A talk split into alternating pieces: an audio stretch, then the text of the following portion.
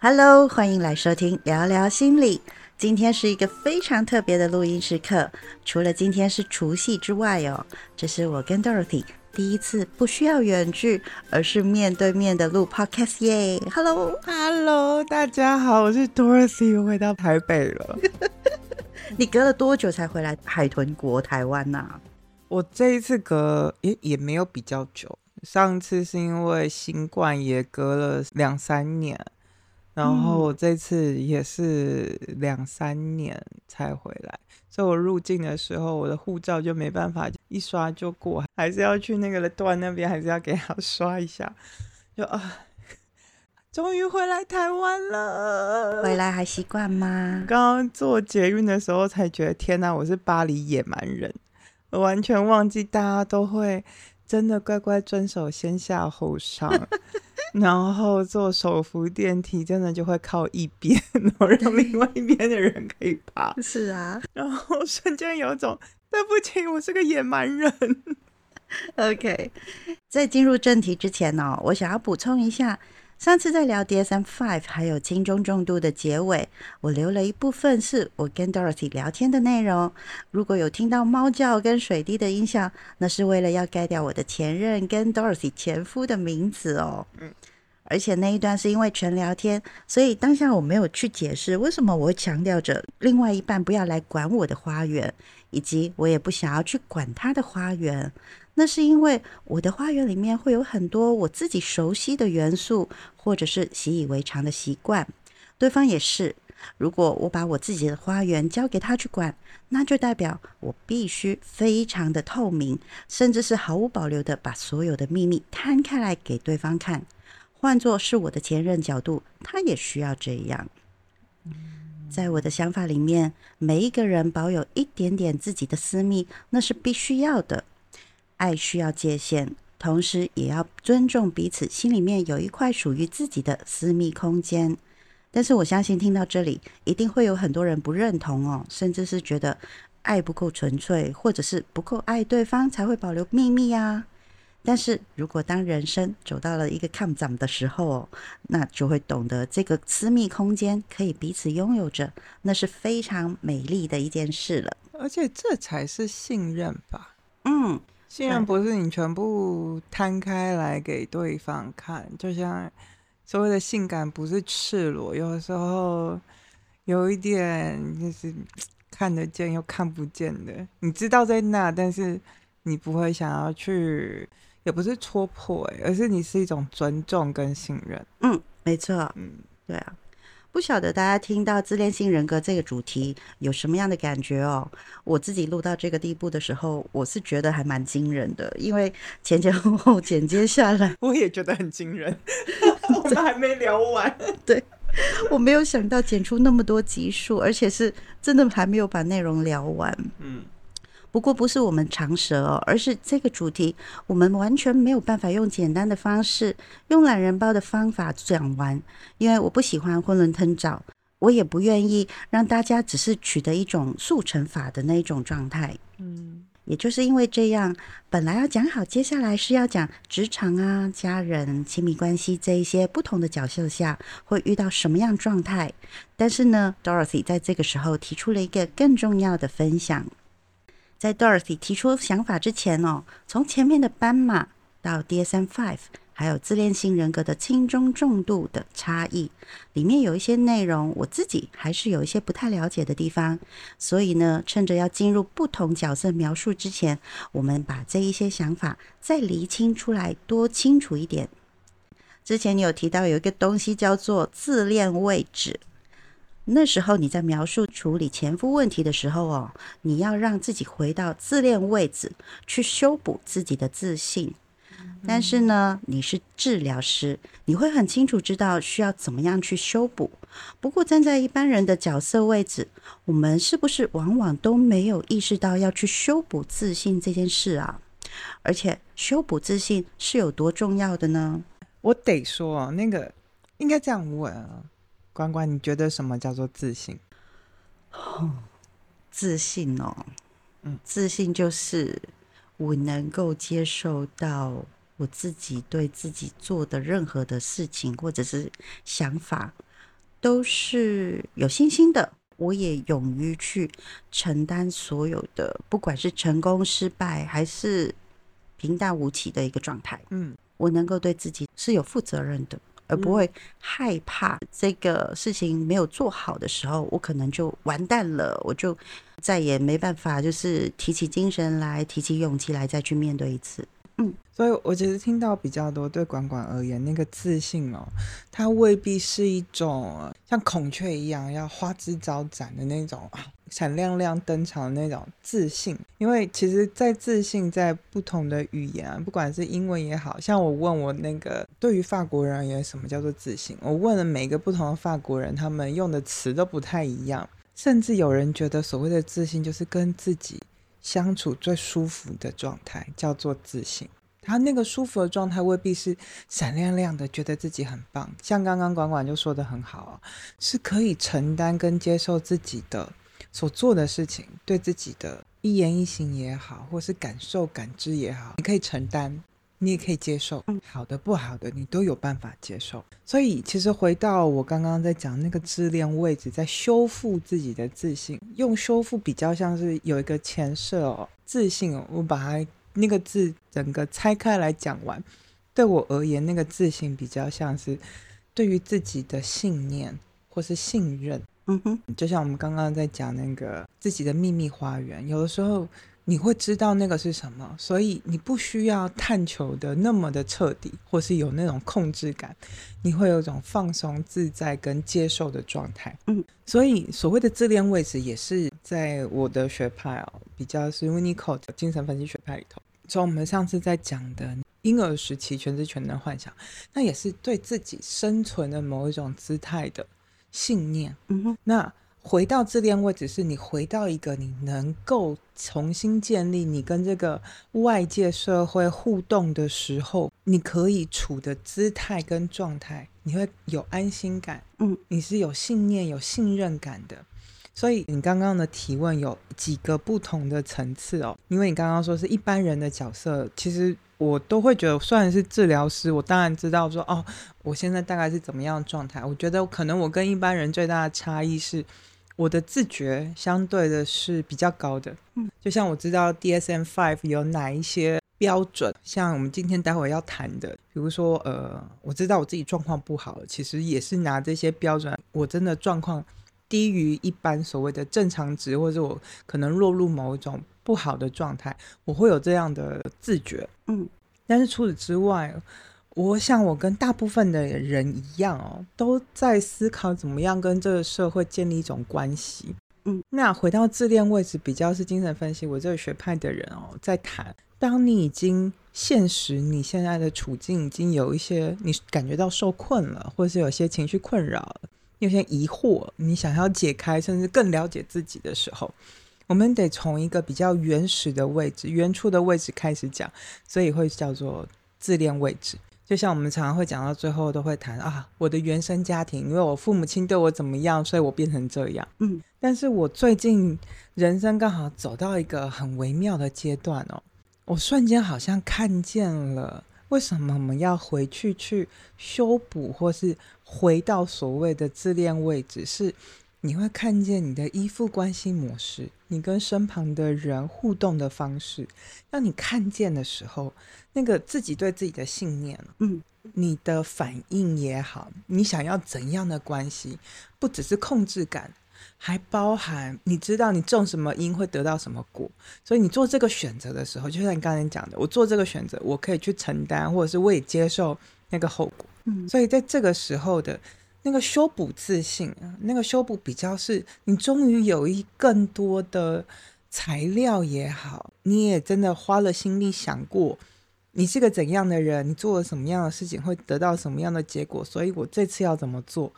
那个自信比较是哦，我真的看清楚了。嗯，所以一方面的修补是因为我们上次聊到那个修补比较是说，我们真的遇到了一个自恋性人格，或者是有其他情感障碍的情感对象、关系对象的时候，你的感受受伤了，你要怎么样让自己认识自己之后可以。恢复也好，修复也好，甚至是重建自己对自己“我是谁”的这个信念，那自信的信念啊，所以这个部分我们会叫做修补。但是有另外一个部分是比较是你人生一直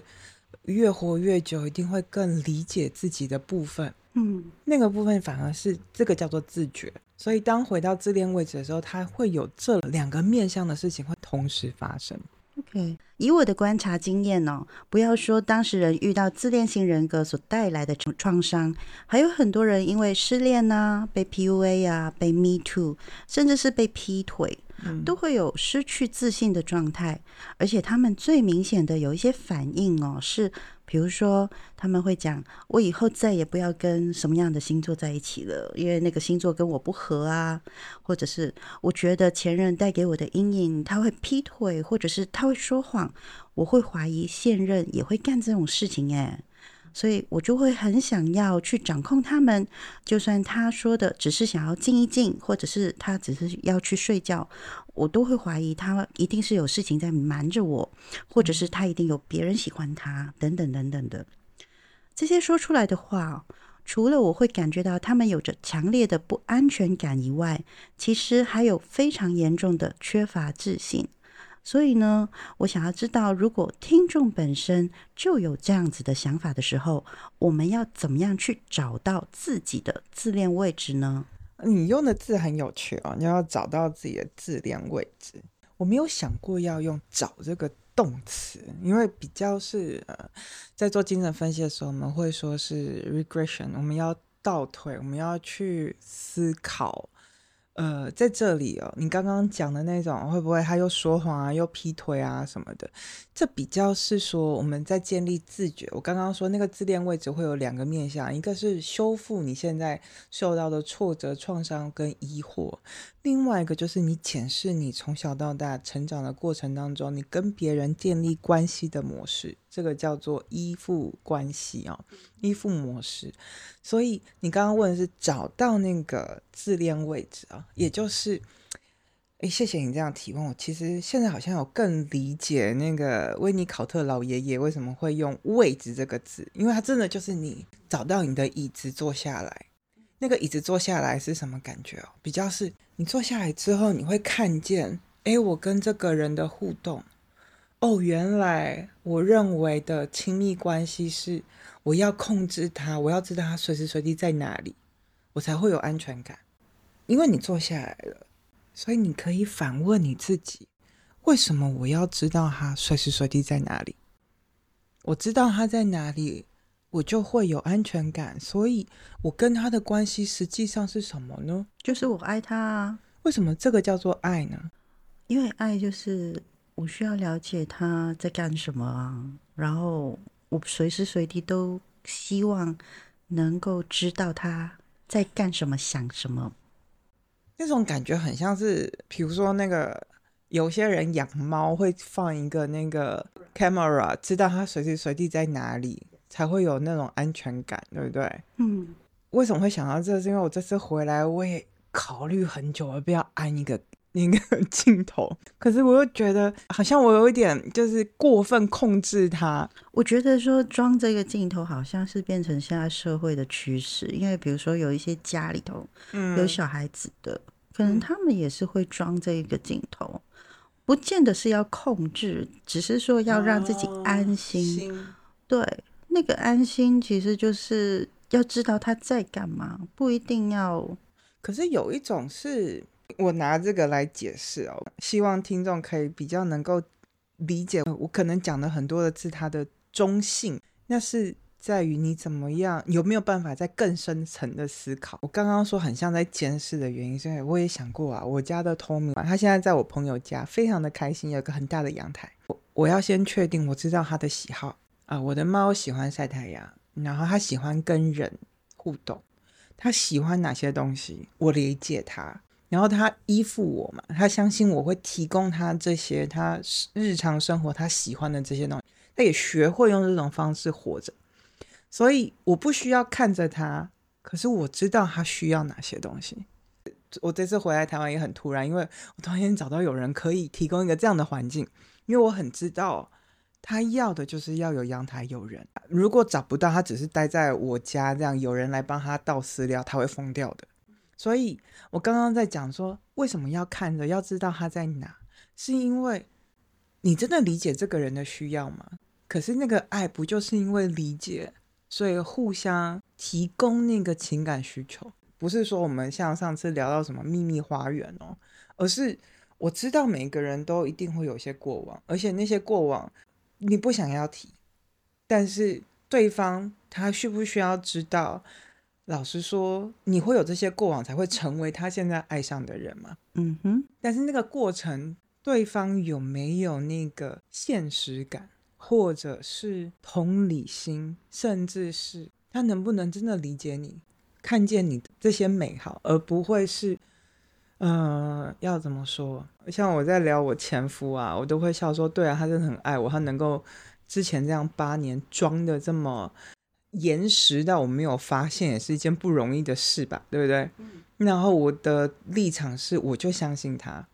那个相信是你，你不说我不会问。我很努力的在克制，可能我感受到不舒服的这个部分。但最后好处是，当我真的感受到不舒服的时候，我不会把他给牵扯进来，我不会要他来满足我的不安全感。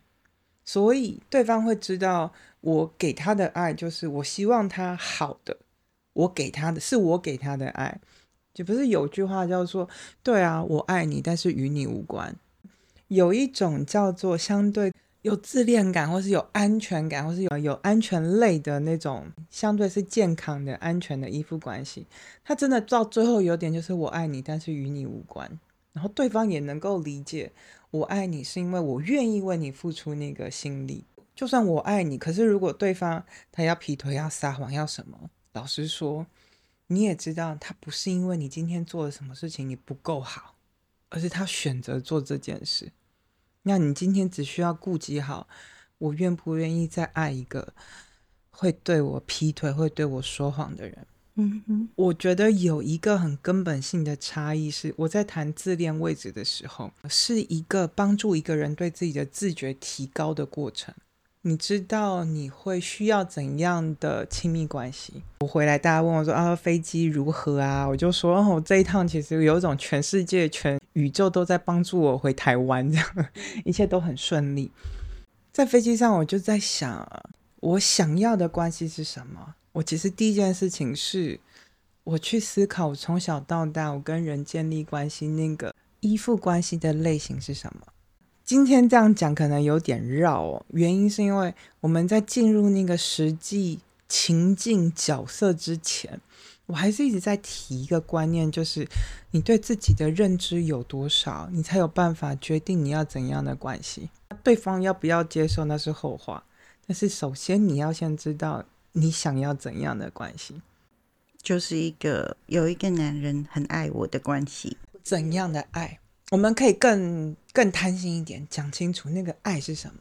我不开心的时候，他会安慰我，然后哪一种安慰？呼呼啊，哪一种呼呼？秀秀，哦，你好可怜哦，等我抱抱你，来亲一个。你真的亲一个抱抱了之后，你难过就会好一点吗？嗯，大部分的人会好很多。哦，你好幸福哦，我就没办法。哦，不是我。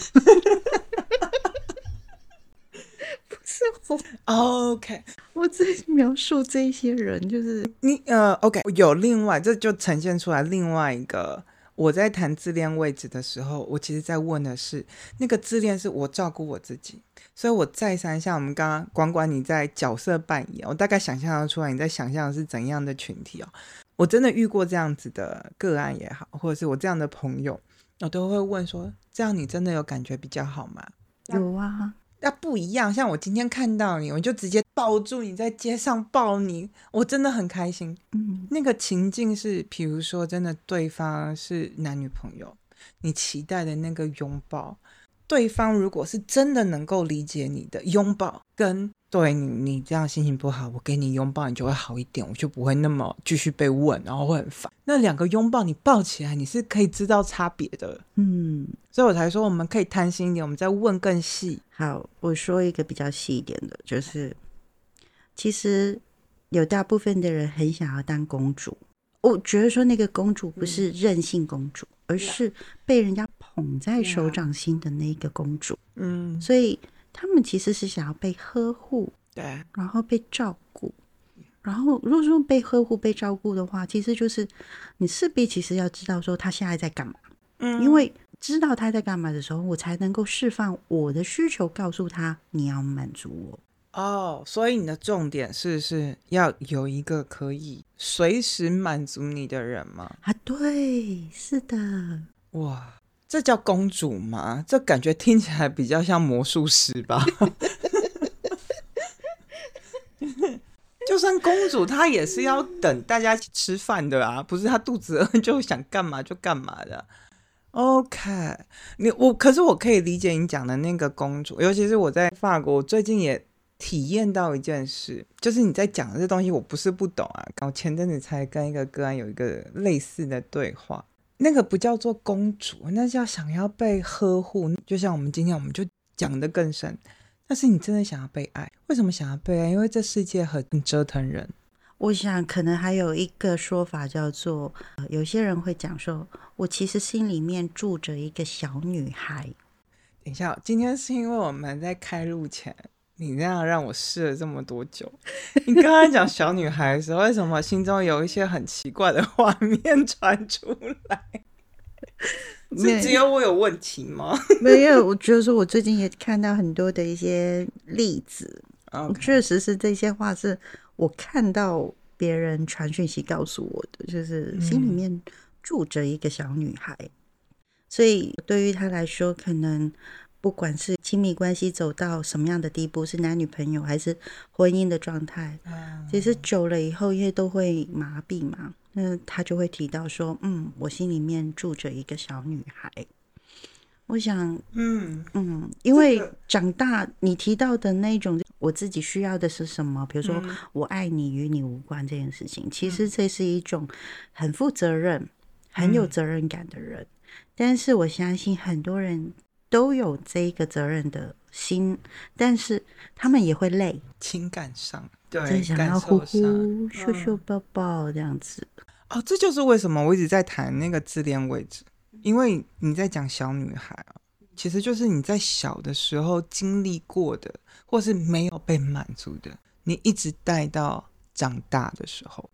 所以我才会说，嗯，你需要回到一个自恋位置去修复它，也是你看见为什么你内在的那个还是小女孩，你已经成长了这么多，经历了这么多。可是你内在可能还是小女孩的时候，曾经可能有一个需求你没有被满足，所以你停留在那里等着被满足。但是如果说我们要去找自恋位置，先从我们自己的一个原生家庭或者是本身的一个依附关系去看的话，嗯，会不会容易觉得说，哦，我就是一个逃避型的依附的人，所以他就会更加强的就说，对我就是逃避型，所以你更需要就是呼呼我，我才能够满足啊。因为我不是个安全型啊，哎，刚好跟我的经验相反。我得说，今天我不是一个很自恋型人格的人，但是一天到晚讲我的例子，是因为我毕竟还是一个治疗师，我还是有所谓的医疗伦理，我不能够讲太多我个案的事情，所以我每次都出卖我自己。我反而是那个，我看见我自己是逃避型啊。我最近在经历的看见自己的这件事情，就是。我看见我小的时候出生的时候，刚好是我父母亲事业正在有所突破的时候，所以我其实从小是一个被被遗弃的小孩。好像台湾有之前有一本书还蛮红的，叫做《假性孤儿》，嗯绝对是符合那个假性孤儿的那个所谓的条件的，所以我才会长大了之后，我内在也是有个小女孩需要被呵护啊，被有回应的。啊，尤其是我这趟回来前才那种，真的是精疲力竭。尤其是在国外，我真的觉得在国外你会更需要被呵护，那种感受会更强烈。所以你刚刚说那个小女孩，我其实是很能够懂的。我反而是因为看见我自己的那种是小女孩，我就会跟我身旁的人说，因为真的就是人在异乡，我需要更多的支持跟安慰。所以你要多疼我一点哦，这样我也会跟撒娇的跟我身旁的朋友，不只是什么亲密关系，是所有的朋友都会这样讲。但是那个差异是，是我们现实生活那个关系也好，每个人有自己的工作。当我在很认真的约我的朋友出来喝酒或是吃饭见面的时候，我会很珍惜，因为我知道我想要那个联系，我想要那个温暖跟关心。我现实当中，我当然知道你不可能有人是随时随地可以 stand by。没有，那我觉得那个不叫公主，那叫魔术师。因为公主，你你还是要等别人来回应你的，不可能每个人就抛下自己的东西来回应你的。所以我反而会更珍惜每次跟朋友的相聚。我知道我要那种被疼爱的感觉，像我这次回来会买什么巧克力啊，就是去找我真的最喜欢的东西去分享给我真的在乎的人。呃，刚刚在讲那个自恋位置哦，可能有个东西我可以再更讲的更清晰一点，那个概念。它虽然叫做自恋位置，是因为是翻译啊，主要是那个位置，你在一个重新检视自己跟我跟我身旁所有人建立关系的过程。像我会有这样子的呃对自己的觉察，也是因为我意识到我小的时候，就是在我应该要。安全的建立我跟别人的依附关系的时候那个时段叫做依恋位置。可是我在那个时候，我还是个五六岁的小孩。可是其实我的父母亲是非常忙，我常常就是一个人在家，我是一个钥匙儿童。我的需求，我其实需要有人陪伴，可是我就是一个人在家这件事情。那我说回到那个自恋位置，是看见啊，我曾经是这样的小孩。像我会讲出来，就是我爱你，但是与你无关，因为我的确是一个，我是逃避型的。我们可以贪心一点，我问更多，为什么我会想要这样逃避？因为我知道我要也得不到，嗯，所以我就不要，嗯，对我爱你，但与你无关。所以你刚刚说我很负责的时候，我愣一下，有负责吗？我反而比较是因为我害怕我得不到，我会难过。嗯，那个自恋位置，重点是位置，是我们在全知全能，就是一个人绝对是你，不管你成为怎样的人，任何的人，你都是一个值得被爱的状态的时候，嗯，你有没有办法看见你，不管怎样，你都值得被爱、被回应、被照顾、被看见的时候，那个位置，你实际上跟人的互动发生了什么一样的状态，你用了什么样的方式去应对它？我在五六岁，那个是所谓定义哦自恋位置的那个年纪的时候，我碰到的是我父母亲真的都不在家，都不理我这样，所以我选择用的是逃避，甚至是疏离的。嗯，我后来我现在有发现，对啊，所以我会现在会跟我朋友撒娇，我也会跟我妈撒娇了。现在，我想你，哦，这没有与你无关，这跟你很有关，所以你想不想我？那个是在我所谓的你把自己放在一个相对安全的，甚至是客观的，所以才会建议还是找一个治疗师，因为如果没有一个第三者外于你之外的那个角色，可能就会陷入你刚刚讲的，你为什么不回应我？我得不到，我们没办法比较客观的看见我，我那个情感为什么会这样子，反而更复杂的纠葛下去。嗯哼，而没有看见说，对啊，我想你，可是你不在，我也没有其他的方式可以让我想要的情感得到满足。那我要么就是我提早跟你约时间，我可能其他工作就要排开，我就很专心的跟你在一起，就不会有那种两个人约会在那边看手机啊。嗯哼，我不晓得你身旁有没有这样的人。我每次听到法国人都会在那边说，他最讨厌的是情侣，就是两个人在各自玩手机这样。然后我心里想说，这不是讨不讨厌的问题，而是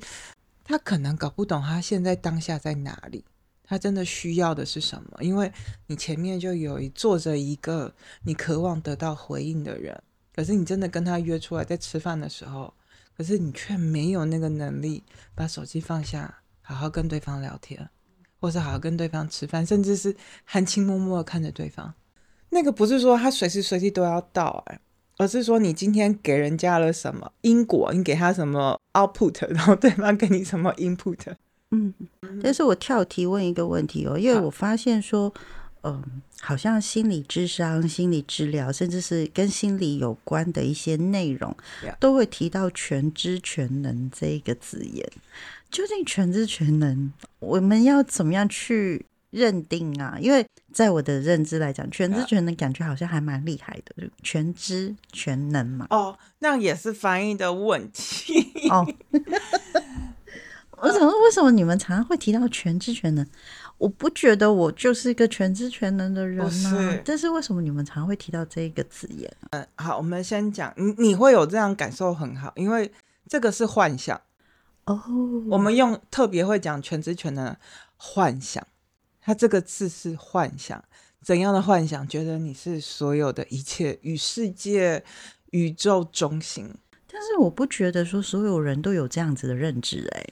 呃，当然没有啊，因为你长大了啊。嗯，当你还是婴儿的时候，你真的没有看过没有这种全知全能幻想的婴儿，你看到他，你真的会心碎，因为他连饿都不会有那种理直气壮，就是哭要要东西 的幻想。我这时候宁可让他觉得，你就有这种幻想，你哭就会有人来找你，有人来照顾你。所以我们大人也会有全知全能的呢。会啊，会为什啊，么？也呃也会有妄想啊。我们妄想只是会妄想别人去满足我啊。对呀、就像是你会希望你在哭哭秀秀，你永远会希望别人可以，你什么话都不说，对方就会理解你啊。啊，对，这句话是，对啊，就是我难过，就像刚刚开始问的，你为什么需要对方所有的行踪你都知道？因为你会希望他随时随地回应你啊。可是你就算知道他所有的行踪，可是人家能不能够回应你，跟你知道他的行踪有什么关系？嗯，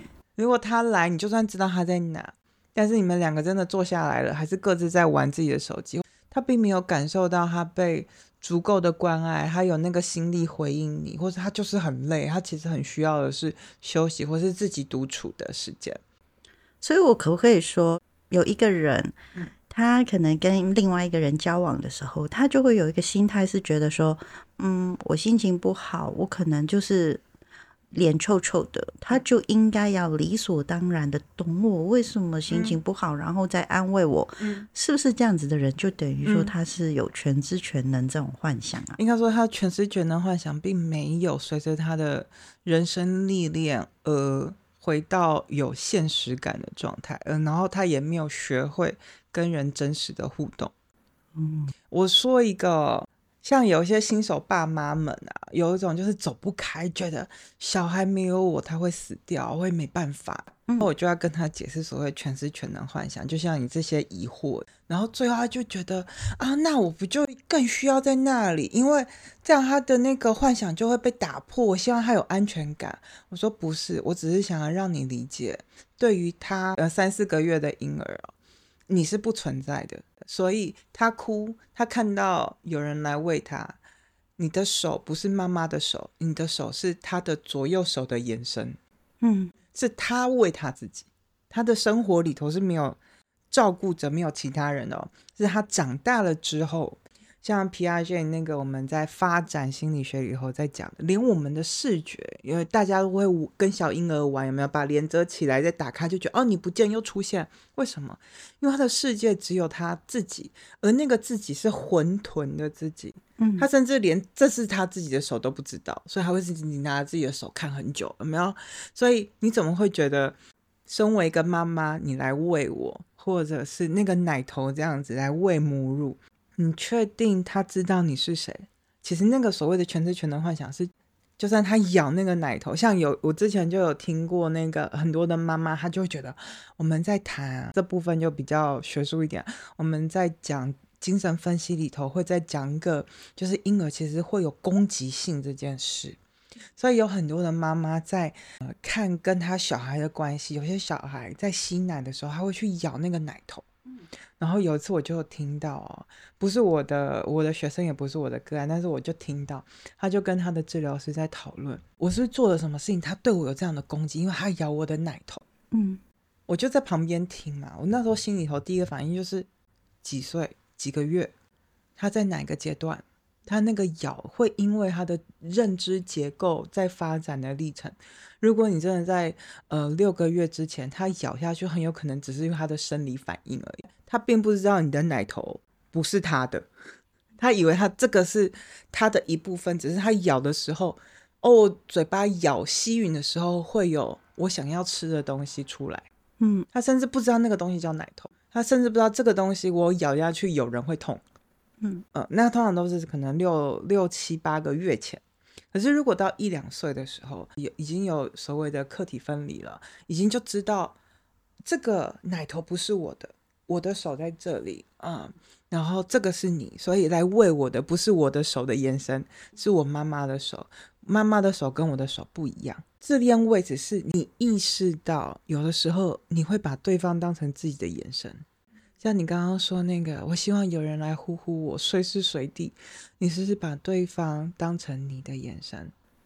嗯，而那个延伸其实是幻觉，因为对方不是你，所以那个是个位置哦。你要接受我们会有这样的阶段状态，这是认知发展的历程。但是我们回到那个阶段，我们再重新走那个历程，可能之前在发展的过程发生了一些不好的经验，所以你没有完成它。我们回到那个位置，我们再看一次。哦，OK，了解了。嗯，好。上次你有提到人格障碍跟情绪障碍这两件事哦，而你也有提到人格障碍指的是人格的自我认知结构有没有？破损，或者是攻击，或者是系统是没有办法作用的。嗯，但是情绪障碍啊，当时你没有特别的提到，所以你可不可以帮忙补充一下？你提到的系统是没有办法作用的，可以具体描述一下吗？嗯，还有就是这两种人格障碍跟情绪障碍，它的差异是在哪里呀？我先讲那个人格障碍跟情绪障碍的差异在哪哈？老实说，呃，基本上我们普通大概部分的人，呃，能够想象我们在讲人格障碍的时候是比情绪障碍严重的。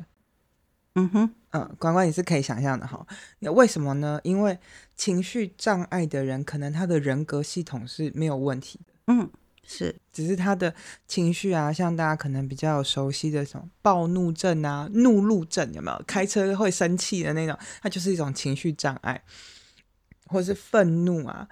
像有些严重忧郁的人，我们可能就要做比较长的观察，或是要做一些测验，因为可能像严重忧郁的，有一种是人格障碍，有一种是情绪障碍。嗯。两个可能混合，所谓的人格障碍，我刚才讲的是用“系统”这个字哦，是因为呃，人对自己是我们都会说像照镜子一样。我刚刚在讲那个全知全能幻想阶段的时候，你是还没有经历过客体分离，你是不知道你跟别人有所不同的，呃，对于自己的感受是混沌的，嗯啊，所以我们在成长的过程当中，我们会建立一套系统，别人怎么样看待自己。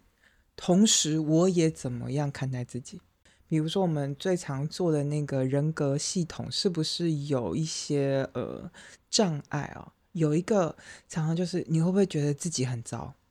你多常觉得自己很糟，而且是糟到无以复加，甚至是你没有办法再找出其他的现实条件或是客观条件，让自己知道说，其实你也没那么差。就是可能用比较人化一点，就是你知道你比上不足，比下有余，你不会把自己就是卑贱如尘埃的那一种。好，所以在谈恋爱的时候，可能有些人都经历了某一种情绪障碍，到甚至到人格障碍，因为你在谈恋爱的时候，把自己缩缩缩缩到很小，到那个现实感不见了，你那个自控性不见了，你的那个自觉性不见了。谈恋爱为什么要把自己人格缩缩缩？谈恋爱哪需要说啊？如果你碰到的是一个很张牙舞爪的人，如果说像是讨好型人格啊，唉，你就会把自己变成对方想要的。我一直觉得说要去为了别人去改变自己这件事情是通常都不太会有很好的结果。我同意，但是以前我自己年轻的时候会觉得，呃，就当做是一个学习。我反而是 长大之后才发现，你是说会想要改变自己，也许是件好事，因为最后你会发现不可能。我觉得说改变自己这件事这件事情哦，应该是嗯，比如说对方不吃牛肉好了，假设那我吃牛肉，那我为了他，我改变自己，就是好吧，那我就跟你一起，就是不吃牛肉。嗯，我觉得说这些生活的小地方去改变调整。也许可能这个东西就是可以接受，就是是互相包容。但是如果说我今天一切的东西，包括连心情上面、情绪上面，我都要去配合它，去改变他，我觉得说这件事情就太恐怖了。会恐怖啊，因为你刚刚讲那个，其实有一点，我也许用这种方式就可以比较快速的解释什么叫做人格障碍跟情绪障碍。譬如说，如果你的对象不喜欢泡菜，可是你很喜欢吃泡菜，嗯，情绪障碍比较像是我其实，如果我吃了，你知道他会不高兴，一定会有些冲突，你也不想要有那种冲突，所以你就压抑自己不吃，嗯哼。那个比较像是情绪障碍，就是你知道它是有条件性的，因为我要避免一些麻烦。你知道你吃泡菜的时候很开心，会很舒压，但是你因为想要回避另外一个麻烦事，所以你让自己不吃，但是你就也让自己匮乏，你没有满足自己。可是如果你可以找到其他的满足自己的事情，也就 OK 就过了。可是如果这是一件很重要很重要的事，那个情绪障碍就会变得很大，因为那个满足是没有办法被取代的，所以那种失落、那种压抑，你会感觉到那种很真实、很庞大。这个比较像是情绪障碍，你没办法被满足，你在某一些情况下，你被强迫要被压抑。可是人格障碍比较像是你跟一个人交往了之后，他不喜欢吃泡菜，你知道，然后你就要自己去讨厌泡菜。嗯，他就不只是情绪上了。而是你要整个内在系统、认知系统、评价系统，从一个我爱泡菜，泡菜对身体好，到泡菜很臭，它是发酵是脏东西，我要讨厌它，我再也不吃它。那个人格障碍比较是一种，你从根本上的去否定掉一个你其实，嗯，它其实没有那么不好，甚至是对你而言其实是重要的事情。嗯嗯，了解了。用泡菜来描述这个还蛮蛮具体的，我得我得说，因为这这件事情真的发生过，我就只有遇过说，比如说我前任吃牛肉，我不吃牛肉，所以那就他吃啊，他吃他的，我吃我的。可是对方会不会因为你吃牛肉跟你不高兴？也不会。对呀，就所以你们之间没有那个障碍啊，他不会来管到你啊。嗯，那种全知全能的幻想的人哦，那种自我认知并不了解他跟别人的边界，就会觉得你就知道我讨厌牛肉，你为什么还要在我面前吃牛肉？嗯，你是要故意要跟我吵架？要谈全知全能跟自恋位置哦，是你能不能够看见我喜欢吃牛肉，我别人不喜欢吃牛肉，可是我吃，或是别人不吃，这个是满足我自己。我能够完成，就是全知全能之后，其实就是客体分离啦。嗯，应该有一些当父母亲的，或者是养宠物的，都会听过所谓的分离焦虑。嗯，所谓分离焦虑，就是我们全知全能幻想之后，会经历另外一段叫做客体分离。是听起来好像有一点绕口。简单来讲，你就会知道，就是你是你，我是我，他是他。简单来讲就是这样。所以爸妈出去上班，他们会再回来。嗯，好。所以不会，他不见了，你以为他不见，他就不见。如果是这样的话，可能很多分手的事情还好办。你认为他离开，他就离开，可是没有，他是一个自己的人，他是一个有一个主体性的人，所以他今天离开了，他明天想回来还是会回来的。OK，嗯，那叫做现实感。回到一个自恋位置，就是我们在走这一段，从我们要先认知自己。我们在婴儿的时候都经历过全知全能幻想，之后我们会经历过客体分离。如果我们遇到了自恋性人格或者是围常的人哦，他们对周遭的人在情绪上是有什么样的行为呢？请听聊聊人格围常情绪障碍下集。